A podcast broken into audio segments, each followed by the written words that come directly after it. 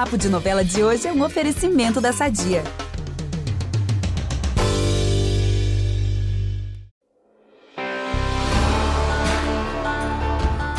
Todo mundo odeia o Tenório pelo jeito. E olha que ele é um só.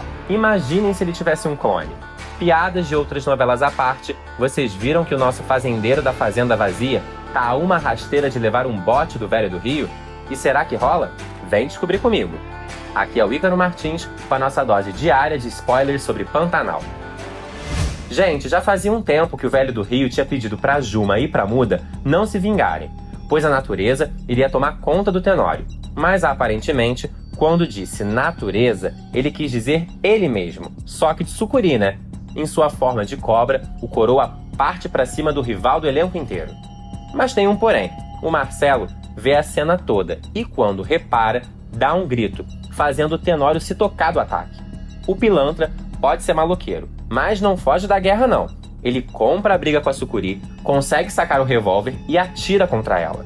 Fica aquela tensão se as balas acertaram ou não, já que ela some no rio e eles só enxergam um fio de sangue na água.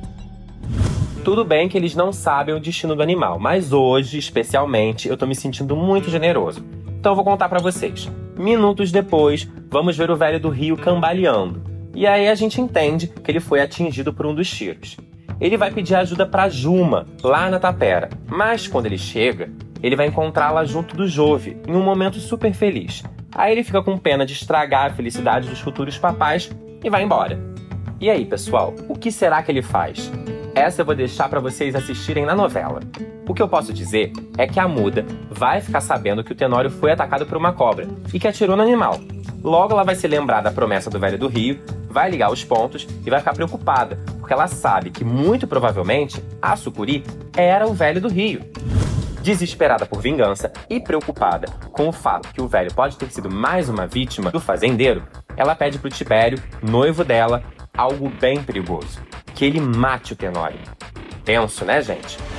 Depois de tantos acontecimentos, eu vou ficando por aqui. Mas vocês já sabem, no G-Show e no Globoplay, estamos sempre juntos. Beijos e até amanhã!